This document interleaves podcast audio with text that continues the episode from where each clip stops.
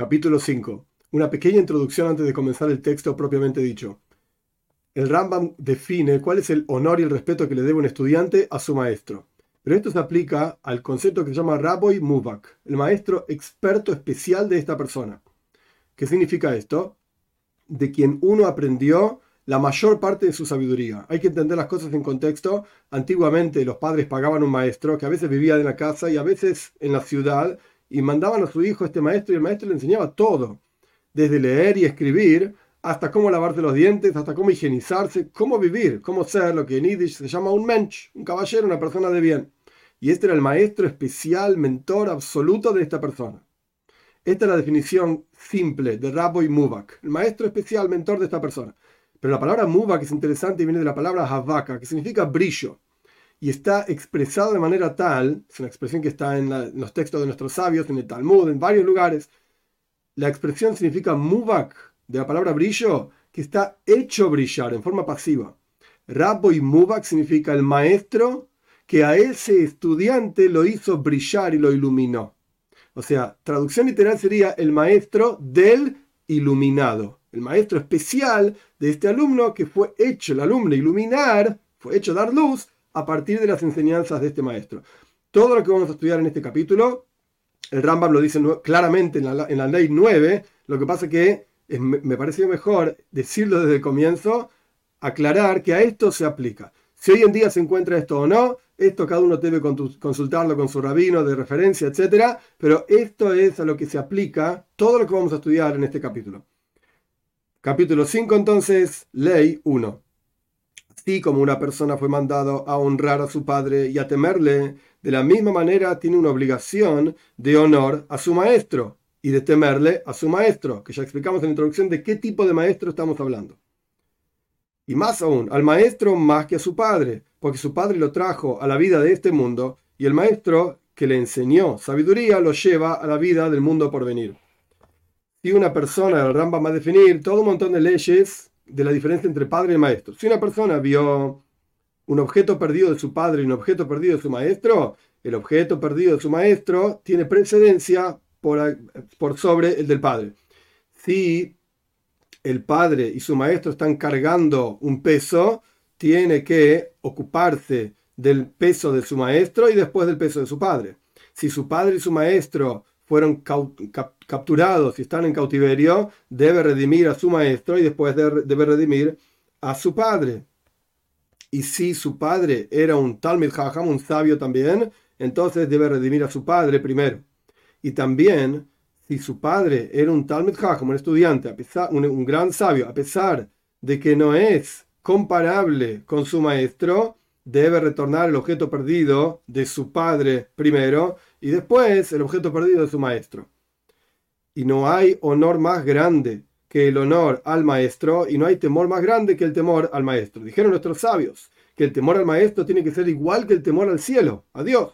Por lo tanto dijeron, toda aquella persona que discute y está en desacuerdo con su maestro, está como discutiendo y estando en desacuerdo con la Shejina, con la presencia de Dios, por cuanto está escrito que en la rebelión de cierto grupo, cierto grupo de judíos contra Moshe Rabbeinu, en realidad era una rebelión contra Dios.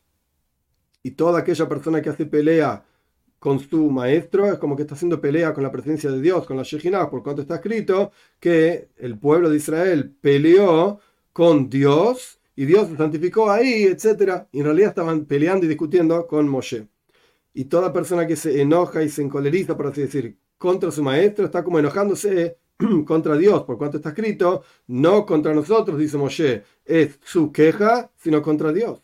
Y toda aquella persona que tiene pensamientos inapropiados tras su maestro sobre su maestro, es como que está teniendo pensamientos tras o sobre la presencia de Dios, por cuanto está escrito, habló el pueblo de Dios y de Moshe. 2. ¿Qué significa una persona que discute con su maestro? Es aquella persona que fija un midrash, es una casa de estudio, y se sienta y explica y enseña sin el permiso de su maestro, mientras su maestro está, está en vida. Y a pesar de que su maestro está en otro país y está prohibido que una persona enseñe frente a su maestro, nunca, nunca lo puede hacer. Enseñar en este sentido quiere decirle hoirois, esa es la palabra literal de Rambam, significa legislar una ley frente a su maestro. Y toda persona que indica una ley frente a su maestro recibe pena de muerte celestial. 3 si entre la persona y su maestro había 12 mil, un mil es aproximadamente un kilómetro, no es exacto, pero aproximadamente entonces 12 mil sería, el nombre de la, de la medida se llama mil, a pesar de que mil metros también es un kilómetro, pero aproximadamente un mil es un kilómetro, entonces 12 mil son 12 kilómetros, y le preguntó entonces, si una persona había distancia entre la persona y el, el rabino, el maestro, de 12 mil, y una persona le preguntó una ley, tiene permitido responder. Sin embargo, para separar de la prohibición, si una persona ve que otro está haciendo algo que está prohibido, incluso frente a su maestro tiene permitido indicar cuál es la alhaja. ¿Cómo funciona? Por ejemplo, una persona vio que otro está haciendo una prohibición, algo que está prohibido, porque no sabe que eso está prohibido, o porque es un malvado. Tiene que separarlo y decirle, esto está prohibido, incluso frente a su maestro y a pesar de que el maestro no le, dio permiso, porque en todo lugar en donde hay profanación del nombre de Dios, Hilul Hashem, no damos honor al maestro. Porque acá es, el honor de Dios viene antes que el honor del maestro. ¿En qué caso se aplica esto? En algo que ocurrió. La persona vio que el otro estaba haciendo una prohibición. Pero fijarse a sí mismo para indicar leyes y sentarse y indicarle a leyes y respuestas, etcétera, a todo aquel que pregunta, incluso si estás en el final del mundo y tu maestro está en la otra punta del mundo, está prohibido hacer hora a, enseñanza, o sea, no enseñar leyes, sino indicar la ley, la legislar, etcétera, hasta que muera el maestro, excepto si tomó permiso de su maestro. 4. Y no toda aquella persona cuyo maestro murió tiene permitido sentarse e indicar en la Torá, o sea, legislar, sino que excepto si es un estudiante que llegó a indicar. Es decir, es capaz de indicar leyes. Interesante mencionar que los comentaristas dicen que una de las condiciones que está traído en el Talmud, que para ser un estudiante que llegó a la capacidad de indicar leyes, hay que tener 40 años. Una cuestión de edad. Pero el Rambam, en diferentes lugares, menciona que no tiene nada que ver la edad. O sea, el Rambam dice que hay condiciones para ser un Dayan, para ser un juez, un maestro, etc. Y en ningún momento el Rambam menciona que la edad es una cuestión. La humildad es una cuestión. La sabiduría, por supuesto, es una cuestión importante. Pero la edad no aparece en ningún lado. Todo estudiante que no llegó al momento de poder indicar y sin embargo indica leyes, es un tonto, es un malvado, es un soberbio y sobre esta persona está escrito porque muchos muertos hizo caer, por así decir, aquella persona que enseña a pesar de que no llegó al nivel de Hora A, de enseñanza. Y también un sabio que llegó a ese nivel y sin embargo no, no indica, no enseña, está quitando, por así decir, la Torah, está evitando dar la Torah y está poniendo obstáculos frente a los ciegos sobre esta persona está escrito y tremendos son todos sus asesinados, o sea, los asesinados de aquella persona que podía enseñar y sin embargo no lo hizo. Acá de vuelta, no estamos hablando de enseñar, por ejemplo, sentarse a leer lo que dice un texto y enseñarlo, sino que aquí estamos hablando de dar legislación específica de alajot, de leyes. Y a esto se refieren los estudiantes pequeños que no aumentaron mucho, digamos, en Torah, como corresponde, y ellos, sin embargo, buscan grandeza, frente a los ignorantes y frente a las personas de sus ciudades y saltan y se sientan en la cabecera, por así decir, de la mesa para dar juicios y para indicar leyes en el pueblo de Israel. Estos son los que aumentan las discusiones, majloiques, discusiones. Y ellos son los que destruyen el mundo y apagan la luz de la Torah y destruyen el viñedo de Dios de las huestes, o sea, el pueblo de Israel. Y sobre ellos dijo el rey Salomón en su sabiduría, nos agarraron los lobos, lobos pequeños que destruyen los viñedos y nuestro viñedo está, por así decir, brotando, recién saliendo y ya lo están destruyendo. 5. Está prohibido que un estudiante lo llame a su maestro por su nombre, incluso si no está frente a él, y no debe mencionar su nombre frente a él. E incluso llamar a otros cuyo nombre es como el nombre de su maestro, así como hace con el nombre de su padre, que no puede llamarlo a otros con el nombre de su padre, está prohibido esto, sino que debe cambiar su nombre. Interesante mencionar, los comentaristas lo traen, que Rabba, el padre de Rabba se llamaba Nachmani, y uno de los estudiantes principales de Rabba se llamaba Nachmani. Entonces Rabba no quería llamar a su estudiante como el nombre de su padre, le puso como si fuese Avi, mi padre, una cosa así, terminó llamándose Abaye. Uno de los personajes más famosos del Talmud, Abaye, realmente se llamaba Nachmani, pero su maestro lo llamaba de una manera tal que terminó siendo Abaye, que es parecido a Ab, mi padre, porque el padre de Rabba se llamaba Nachmani. Incluso tras su muerte está prohibido llamar a otra persona con el nombre del padre o con el nombre de su maestro. Y esto se aplica si se trata de un nombre extraño, por así decir, extraordinario, no común. Entonces, cuando uno lo llama con un nombre no común, todo el mundo sabe que se refiere en realidad a su padre, porque su padre se llama con este nombre no común. Porque todo el que escucha, dice Rambam, literalmente, sabe que se está hablando de fulano. Los comentaristas dicen, pero si el nombre del padre es un nombre común, como Abraham, Itzhak, Jacob, etc., está permitido llamar a otros con ese nombre, a pesar de que es el nombre del padre también, porque es un nombre común, no es certero que se está hablando de su propio padre o de su propio maestro. Y la persona no debe saludar a su maestro o devolverle el saludo tal y cual lo hace con sus prójimos y compañeros que se devuelven el saludo uno al otro, Shalom Aleichem, Aleichem Shalom, hola, ¿cómo estás? Hola, ¿cómo andás? Sino que debe reclinarse un poco frente al maestro y decirle con temor y con honor, Shalom Alecha Rebbe, buen día, mi maestro.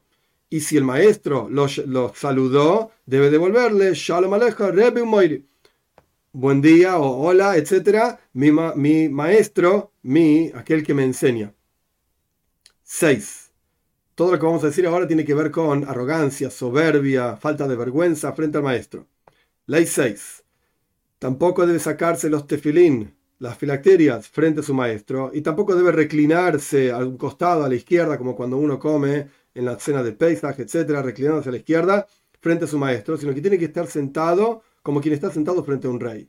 Y no debe rezar frente a él, o sea, frente a frente a su maestro, tampoco detrás de su maestro, y tampoco al costado directo de su maestro, y ni es necesario decir que está prohibido caminar al lado de su maestro, sino que tiene que alejarse un poco de su maestro y no tiene que estar directamente atrás de él tampoco. Y después rezar. Y tampoco tiene que entrar con su maestro a la casa de baño, una cuestión de vergüenza. Y tampoco tiene que sentarse en el lugar de su maestro. Y tampoco tiene que decidir sus palabras frente a él. Esta es la traducción literal. ¿Qué significa decidir sus palabras? Si el maestro dice que la alhaja es de una manera, la ley es así. Y hay otra opinión que dice que la ley es de otra manera.